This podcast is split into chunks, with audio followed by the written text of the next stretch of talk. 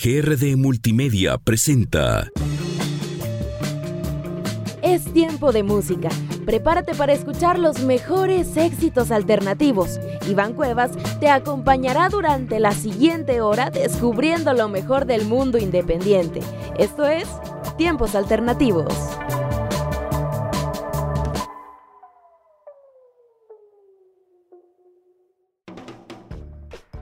Hola, ¿cómo están amigos? Sean todos bienvenidos una vez más aquí a Tiempos Alternativos, el programa que les traerá lo mejor de lo mejor del mundo independiente y de la música alternativa. Mi nombre es Iván Cuevas y el programa del día de hoy vamos a estar hablando de The White Stripes porque vamos a estar repasando esta banda legendaria que nos ha dejado la historia del rock ya que este año 2022 Jack White nos tiene preparado un doble estreno. Así es, doble estreno. Dos álbumes va a lanzar Jack White este año 2022. La primera mitad del año 2022 vamos a estar recibiendo Fear of the Dawn y la segunda mitad vamos a estar escuchando Entering Heaven Alive. Y bueno, pues antes de escuchar estos álbumes quería hacer este programa recordando lo que en su momento fue la banda de Jack White. Así que vamos a estar hablando de The White Stripes, lo que vaya que en su momento era una de las bandas del rock más importantes y relevantes de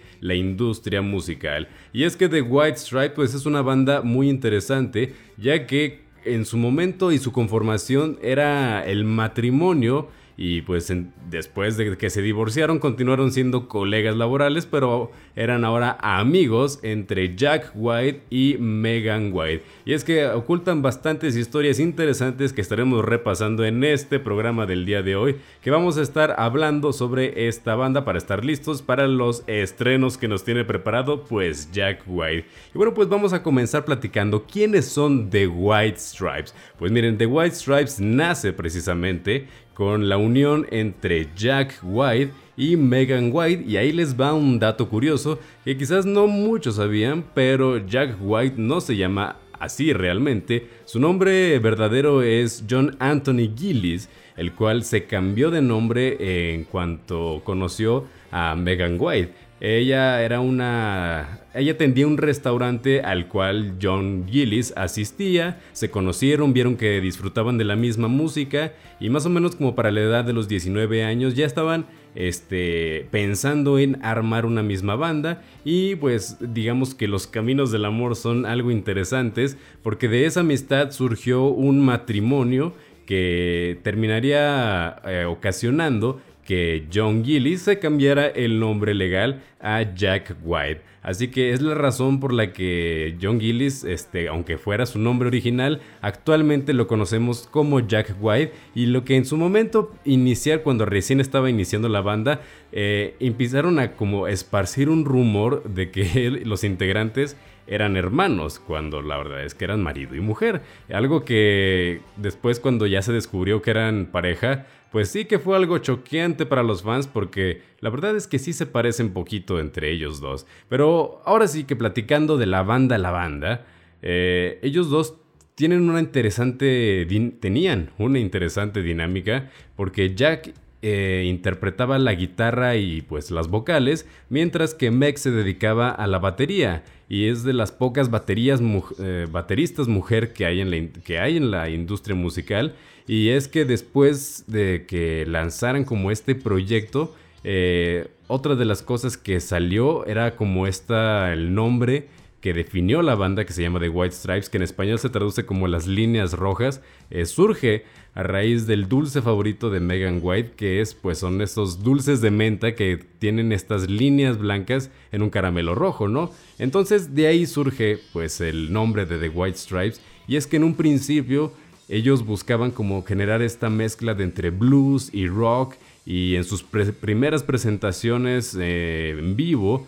este, tenían como un sello característico para que concordara el nombre de la banda de The White Stripes con su imagen visual. Ellos tenían esta característica de irse vestidos con colores entre rojo y blanco para que así pudieran ser distinguidos de los demás. Algo que les funcionó bastante bien porque casi inmediatamente después de que iniciaran su proyecto musical, eh, varias disqueras se les acercaron y después firmaron lo que sería el contrato para su primer álbum de estudio, el cual se llamaría homónimamente The White Stripes, y si bien sus primeros dos álbumes son excelentes producciones musicales, no sería hasta el año 2001 en que llegarían a conocer lo que fue la verdadera fama, pero miren aquí viene la parte curiosa y lo que no muchos saben de esta banda, y es que alrededor de esta época en la que estaban conociendo pues la fama, eh, esta pareja de Jack White y Megan White pues se divorciaron. Algo que para muchos ya hubiera representado el fin de la banda o el fin de la carrera musical de ambos o la partición de solista de ambos. Eh, no sucedió así, ya que Megan White estaba muy interesada en continuar con el proyecto musical de The White Stripes y disuadió a Jack para continuar siendo amigos y que siguieran formando parte de la banda. Y no sé ustedes, pero la verdad es que una cosa es ser eh, compañero de trabajo de tu ex esposo y otra cosa es que tu ex esposo sea el único compañero de trabajo que tengas porque esta banda pues es un dúo, son el dueto de los White. Así que pues así continuó. Este álbum de White Blood Cells representó una, un boom en la industria musical, ya que de ahí se desprendieron grandes temas musicales como Fell in Love, Fell in Love with a Girl, que vaya que fue muy sonado en la radio y que tenía grandes videos musicales que se leen en MTV en ese entonces que pues eran eh, el hit no del momento del rock para que me entiendan. Era algo eh, inusitado no algo de la industria algo nuevo y que estaban teniendo bastante relevancia pero bueno qué les parece si a continuación escuchamos uno de sus temas, eh, pues de esos primeros temas musicales que incluso llegaron a la pantalla chica en la televisión, eh, siendo parodiados por nadie más y nadie menos que Los Simpson. Así es, The White Stripes aparece en un episodio de Los Simpson, eh, siendo parodiados precisamente en el video musical de la canción de The Hardest Button to Button, porque en el video musical, este en cada ritmo de la batería se multiplicaba la batería y pues en un episodio de Los Simpson Bart está aprendiendo batería y sucedía esta misma pues este mismo gag que terminaron este, chocando los White Stripes con Bart Simpson. Algo bastante chistoso y un dato curioso que bueno pues ya no les digo más qué les parece si escuchamos esta canción que se llama The Hardest Button to Button y lo escuchan aquí en tiempos alternativos así que súbele a la música.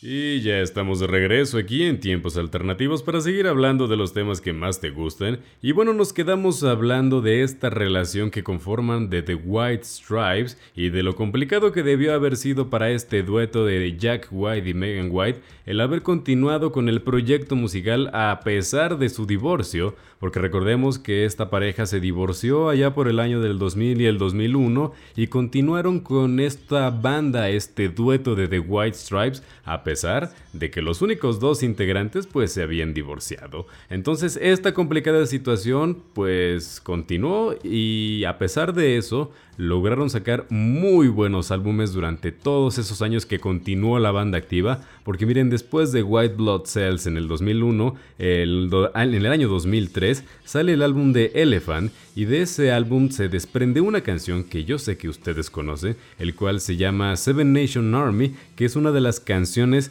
con más covers alrededor del mundo. Es tan famoso ya la tonada de esta canción que incluso gente que no conoce los White Stripes conocen la canción de Seven Nation Army. Eh, hay un video muy interesante ahí en internet que si le dan una buscada podrán encontrarlo, en el que hubo un crucero que antes de zarpar, eh, con el, el sonido del motor, hizo la melodía de la canción de Seven Nation Army y luego ya pues arpó, pero fue algo muy interesante porque hasta esos alcances llega la, pues la tonada de Seven Nation Army, esta canción que quedó marcada para la historia, no solo de The White Stripes, sino para la historia del rock en general. Y bueno, y es que después de este álbum sale el álbum de Get Behind Me Satan y luego el Icky Tom, que ahora sí que ya con este último álbum, fíjense que pasa una tradición muy interesante porque desde el álbum de Elephant hasta el álbum de Ikitom en el 2007 generaron una tradición dentro de la banda que estos tres últimos álbumes, cada año que estaban nominados a los Grammys a Mejor Álbum Alternativo, cada año se lo llevaban. Así que para que se den una idea del prestigio y presencia que tenía la banda en la temporada de premios, al modo en que si sacaban un álbum, era casi seguro, y más bien sí se lo llevaban, eh, llevaban el premio a Mejor Álbum Alternativo siempre que sacaban álbum durante sus últimos tres años, que fue un periodo desde el 2003 hasta el 2007. Algo bastante interesante y muy destacable, lo que demuestra la calidad de música que hacía pues The White Stripes en su momento, y es que miren, después del álbum de Iki Tom en el 2007, pues ya comenzó como a verse un poquito el problema interno que tenía la banda. Y es que ya para el año del 2011, oficialmente la banda se desintegró. Dieron una última presentación en meses anteriores para el programa de Conan O'Brien, en el cual, paradójicamente, cantaron la canción de We Can Be Friends. Y,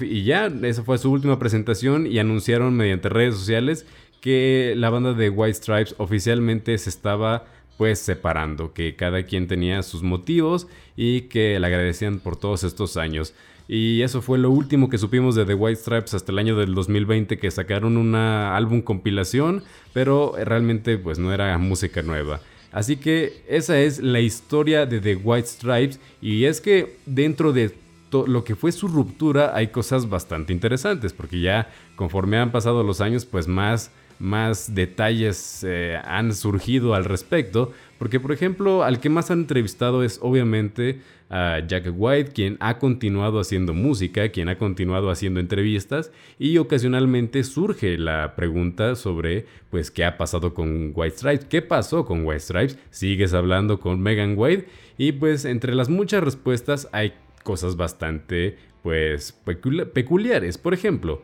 eh, la razón principal por la que Jack decía que terminó de White Stripes era porque ya durante esos últimos años de la banda, pues Megan ya no encontraba mucho interés en hacer música. Y la verdad es que realmente de las principales críticas que le hacían a The White Stripes era hacia la figura de Megan White, que si bien eh, pues no es una mala baterista, pero no ponía eh, un estilo en particular y realmente era muy minimalista su manera de tocar la batería, que no es algo como que digas tú que fuera una mala baterista, pero era una crítica que le hacían a su estilo de hacer batería, pero ya Jack White lo dijo en una entrevista, que no nomás era eso, que era el hecho de que a la hora de escribir canciones ella no aportaba absolutamente nada, poniendo casi toda la carga eh, a lo que fuera pues la figura de Jack White. Esa era una de las principales cosas. Otra de las cosas que también mencionaba era que pues no, no sentía ya que tuviera una compañera, que era como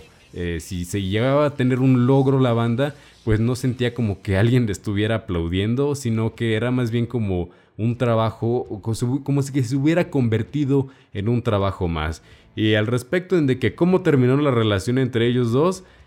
pues la verdad es que se terminó bastante mal, porque incluso Jack ha mencionado en entrevistas que él ha intentado comunicarse con Megan White y ella no le ha regresado las llamadas, así que pues es una trágica historia para una de las bandas más grandes de la historia del rock. Sin embargo, pues lo que sí es cierto es que Jack White ha continuado haciendo música y la verdad es que su música también ha dejado una huella muy interesante y muy duradera en lo que será también la historia del rock. Pero bueno, de eso estaremos hablando más adelante. Por lo pronto, ¿qué les parece si escuchamos esta canción del álbum de The Get Behind Me Satan que se llama Blue Orchid y lo escuchas aquí en tiempos alternativos, así que súbele a la música.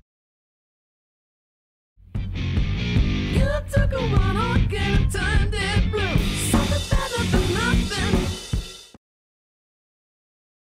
Y ya estamos de regreso aquí en Tiempos Alternativos para seguir hablando de los temas que más te gustan. Y acabamos de hablar de The White Stripes, de sus inicios, del momento más alto de su carrera y de su eventual disolución, la cual es una, es una historia bastante interesante, pero llegó el momento de hablar de música, de hablar de sus canciones y de los cinco temas esenciales que yo sé que tú necesitas conocer para estar al tanto de su estilo musical y de, bueno, pues saber qué te espera a la hora de estar eh, esperando estos dos nuevos álbumes de Jack White. Y bueno, la quinta posición, te voy a recomendar que escuches el tema de We're Going to Be Friends, el cual, dato curioso, pues como había mencionado anteriormente, fue la última canción que tocaron en público. Eh, la presentación está ahí disponible en internet por si quieren buscarla. Es, eh, fue en el programa de Conan O'Brien cuando pues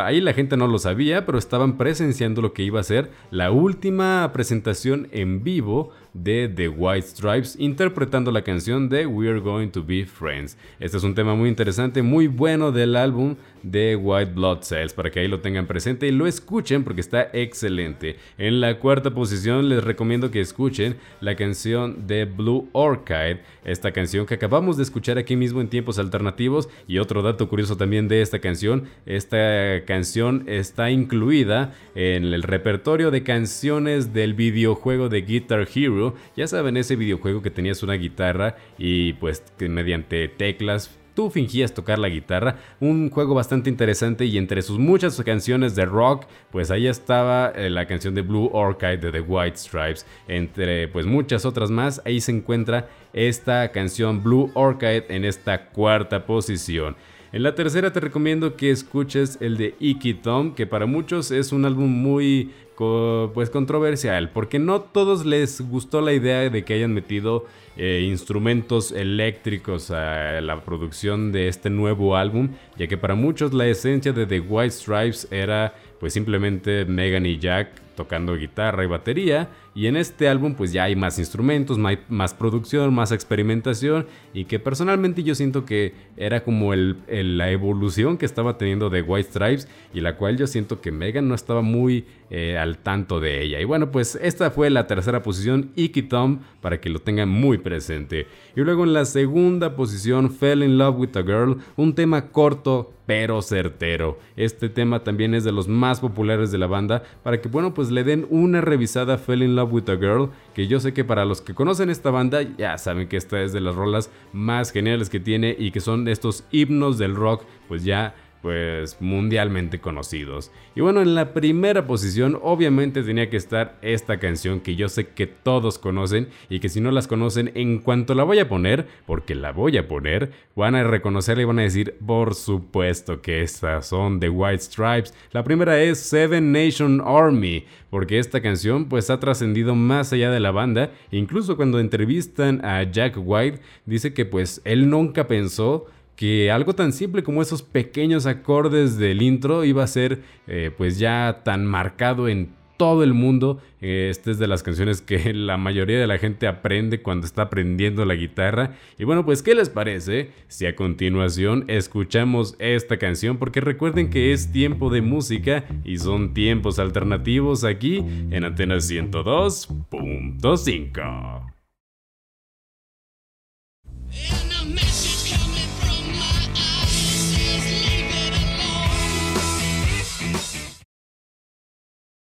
Y ya estamos de regreso para hablar del nuevo álbum de la banda de Spoon, Lucifer on the Sofa. Y para los que son fans de esta banda, no me dejarán mentir cuando digo que Spoon es una banda sumamente infravalorada. Me refiero a que esta banda tiene más de dos décadas de trayectoria musical, tiene más de nueve álbumes publicados y sin embargo siguen sin tener el merecido reconocimiento que merecen. Es una excelente banda de rock musical que la verdad es que ha estado a la vanguardia en muchos sentidos en lo que ya pues llevan muchos años publicando música y sin embargo sigue sin ser de estas bandas triple A que está presente eh, pues en todos los medios de comunicación ya que siguen siendo considerados como esta banda indie para un grupo selecto de personas que tampoco es para tanto pero siguen sin ser como esta banda ultra reconocida que la verdad es que sí se merecen yo siento que Spoon es de esas bandas que todos deberían escuchar.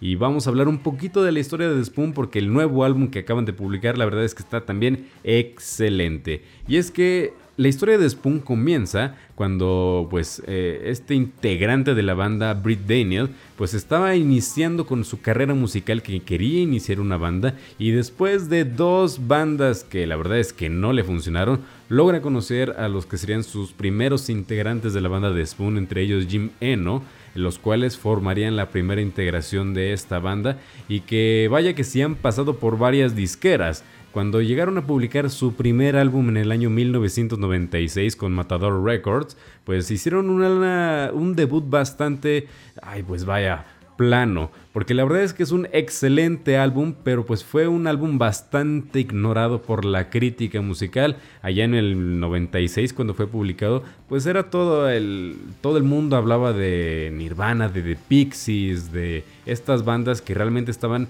tomando el ojo público y realmente no le quisieron dar un espacio a esta banda que era pues Spoon, quien estaba eh, agarrando vuelo con esta onda del post-punk, de estos eh, artistas que estaban experimentando con estas nuevas olas musicales que iban por venir. Y la verdad es que se dieron una, un encontrón con esa, con esa particularidad. Y también después en su segundo álbum se encontraron pues con otra situación muy particular. Y es que cuando publicaron A Series of Sneakers en 1998 con la disquera de Elektra eh, se encontraron con una indiferencia bien, bien fea de parte de la disquera a la hora de publicar su álbum, ya que les estuvieron dando muchas largas, se estuvieron dando muchos encontrones con una publicista en particular, al cual le dedicaron dos canciones de su siguiente álbum, el cual pues vaya que sí, no se la pasaron muy bien. Así que era una banda incluso, no solo era ignorada por la crítica, sino que también era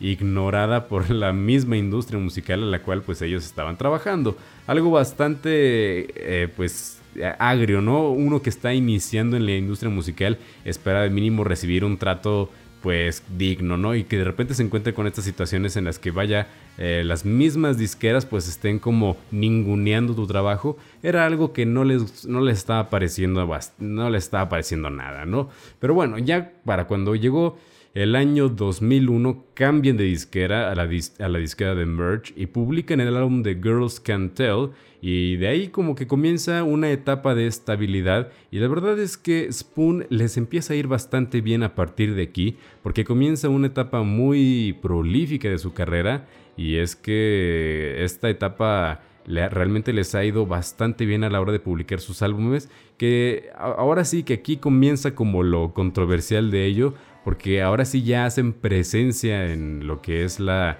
industria musical, ya son más reconocidos por la crítica, ya han llegado a vender más de 160 mil discos entre uno que otro álbum, incluso uno de sus álbumes ha llegado a estar en el Billboard 100, en particular creo que fue el de Give Me Fiction, así que realmente ya han estado eh, más presentes en la industria musical, sin embargo pues siguen sin dar, sin dar como ese brinco a un poquito más de seriedad, ¿no? Por ejemplo, no han sido nominados a los Grammys, no han sido este, nominados a otros premios que son de, pues, de más caché, ¿no? Entonces, esos son como esos pequeños detalles que si bien sí les va pues relativamente bien, este, no entran como en estas otras altas esferas. Que por ejemplo, eh, cuando ya pasa el 2010, em, cambian otra vez de disquera a Loma Vista Records. Y para los que no lo sepan, Loma Vista Records es la misma disquera en la que publica San Vincent. Y bueno, pues para que vean que el problema no es la disquera, el problema es cómo la disquera trata a sus artistas.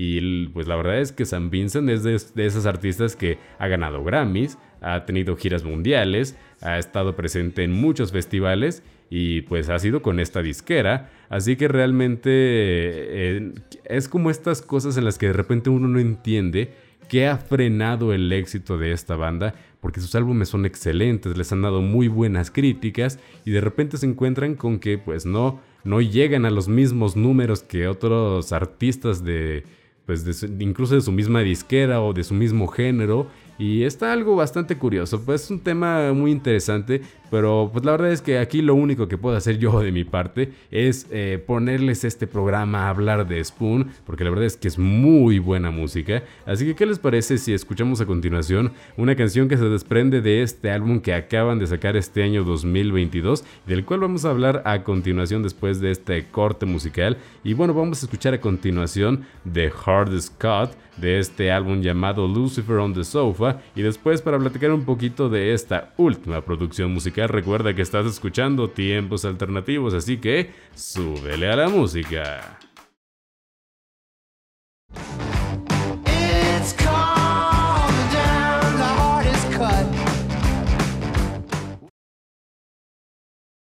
Y ya estamos de regreso aquí en Tiempos Alternativos para seguir hablando de los temas que más te gusten. Y ahora vamos a darle reseña a este álbum de Spoon, el cual se llama Lucifer on the Sofa. Y bueno, la verdad es que cuando hablamos de un álbum musical, a veces tenemos que remitirnos al trabajo inmediato anterior para ver un poquito cómo ha sido la influencia y el recorrido que han tenido estos artistas a la hora de crear música. Y por ejemplo, eh, The Spoon sacó un álbum en el año 2017 llamado Hot Thoughts y la verdad es que de toda la discografía que tiene Spoon, que ya son 10 álbumes, eh, Hot Thoughts es el que es más futurista, el que tiene más eh, elementos de un como un rock minimalista con sintetizadores, cajas musicales y pues elementos que son un poco más artificiales. Personalmente a mí me encanta eso, ¿no? A mí me encanta que experimente, que hagan cosas nuevas y sin embargo también quiero que pues en,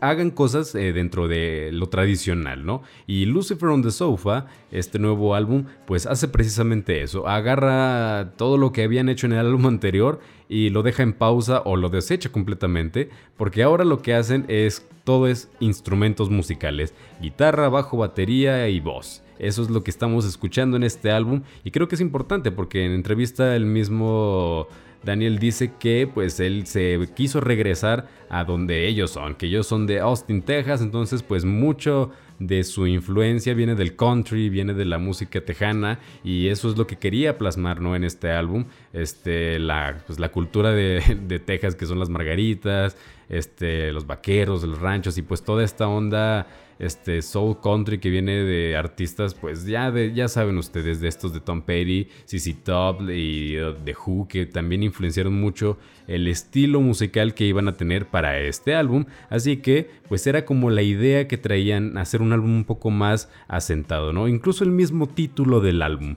Lucifer on the Sofa, ¿no? Que Lucifer, pues es un, ya sabemos que es como el nombre del diablo, y en el sofá, como que él, él mismo menciona en entrevista que era como hacer referencia al hecho de que era eh, ese momento en el que uno está sentado en el sofá y que se encuentra con consigo mismo, con la versión malvada de sí mismo y que pues hace como esta referencia que pues esa versión malvada es Lucifer, ¿no? Entonces el encontrarse consigo mismo en el sofá es como este ambiente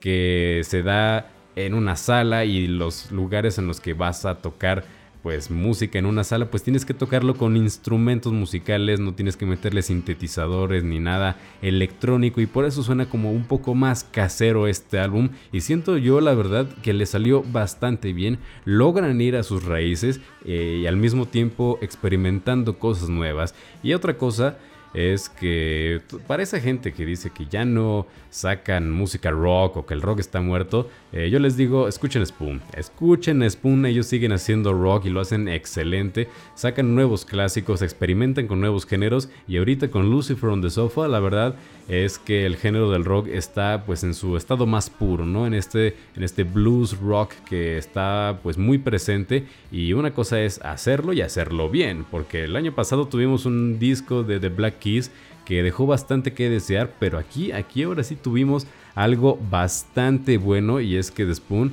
realmente ahora sí que como dice la gente, realmente es una de las bandas más estables en lo que respecta a producción musical, ¿no? Porque como que a partir del tercer álbum se estabilizó su carrera musical y ahora sí que todos los críticos siempre decían cosas positivas y buenas del álbum. Y es que este estado puro del rock que lanzaron, la verdad es que está muy bien hecho, logran asentar muy bien sus bases y pues logran al mismo tiempo este, plasmar toda esta esencia que logran querer mantener durante todo el álbum y es muy recomendable. Yo siento que en estos tiempos, como ellos mencionan ahí en la entrevista, que en estos tiempos eh, ya no hay que complicarnos tanto. O sea, sí está bien tener producciones súper complicadas, pero eh, creo que el simplismo en estos tiempos saturados es algo muy beneficioso y creo que es lo que la gente está buscando en estos momentos. Pero bueno, vamos a escuchar una canción de este álbum para que ustedes terminen de enamorarse de él y lo escuchen, porque esto se llama Wild y lo escuchas aquí en tiempos alternativos, así que súbele a la música.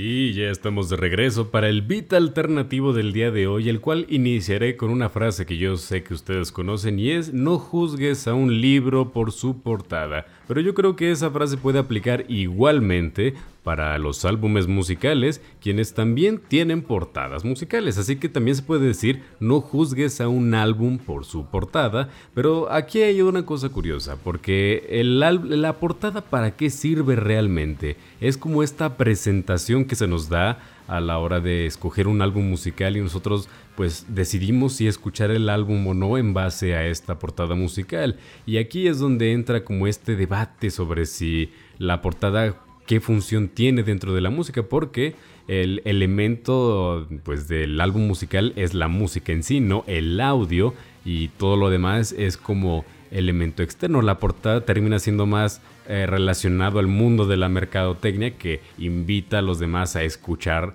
el audio más que formar parte del arte mismo. Sin embargo, creo yo que las portadas son un arte por sí solos, ¿no? De repente hay portadas que han formado ya parte de la historia musical por lo icónicas que son o por el,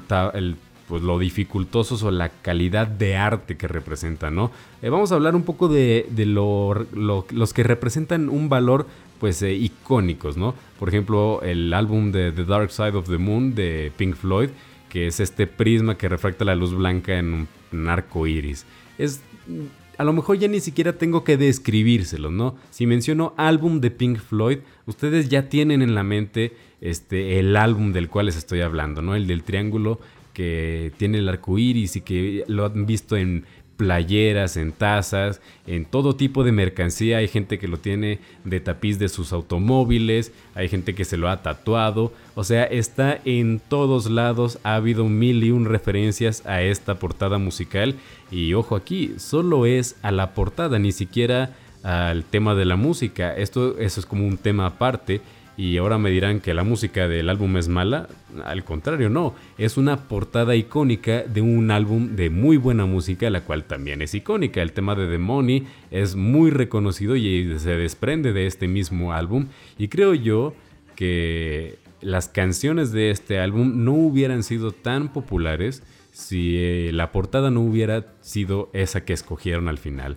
Y yo creo que yo que aquí el álbum musical es como estos artes complejos. Por ejemplo, las películas son artes complejos porque tienen eh, fotografía, video, música, actuaciones, entonces son como diferentes artes compilados en uno solo y es una película. Siento yo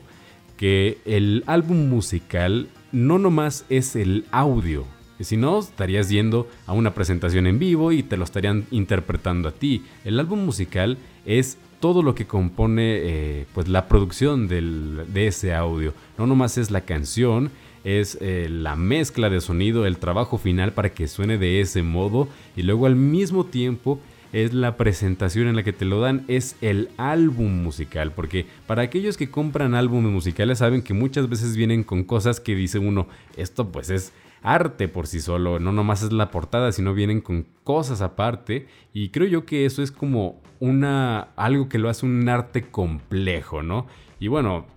ah, también hay de artes a artes, ¿no? También hay que ser este este, justos al respecto, ¿no? No quiere decir que el, audio de la, de la, canción sea proporcional a la calidad de la portada, ¿no? Por ejemplo, eh, las portadas de este artista Montero, yo siento que son las portadas más feas que he visto en toda mi vida y sin embargo sus canciones son muy buenas. O también eh, Taylor Swift, con el respeto de Taylor Swift, La verdad es que sus canciones son buenas, pero sus portadas son increíblemente aburridas. A mí no, no se me hace una buena decisión simplemente hacer fotografías para sus portadas, excepto el álbum de,